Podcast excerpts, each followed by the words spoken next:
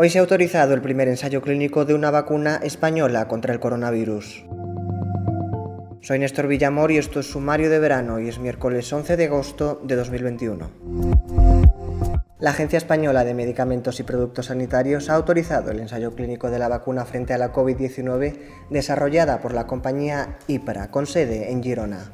El ensayo estudiará principalmente la seguridad y la tolerabilidad de esta vacuna, así como su inmunogenicidad y eficacia como objetivos secundarios, según ha explicado la agencia. En el estudio se dividirá a los participantes en grupos y se empezará administrando la dosis más baja al primero de ellos.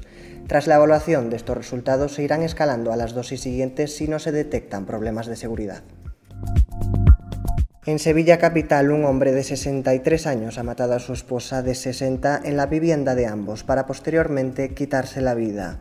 El cuerpo de la mujer fue encontrado en la casa con varios disparos y el del hombre con un tiro en la cabeza. De confirmarse la naturaleza machista del crimen, esta mujer sería la víctima mortal número 31 de la violencia de género en lo que llevamos de 2021. Tienes estas y otras noticias en theobjective.com. Nos vemos mañana.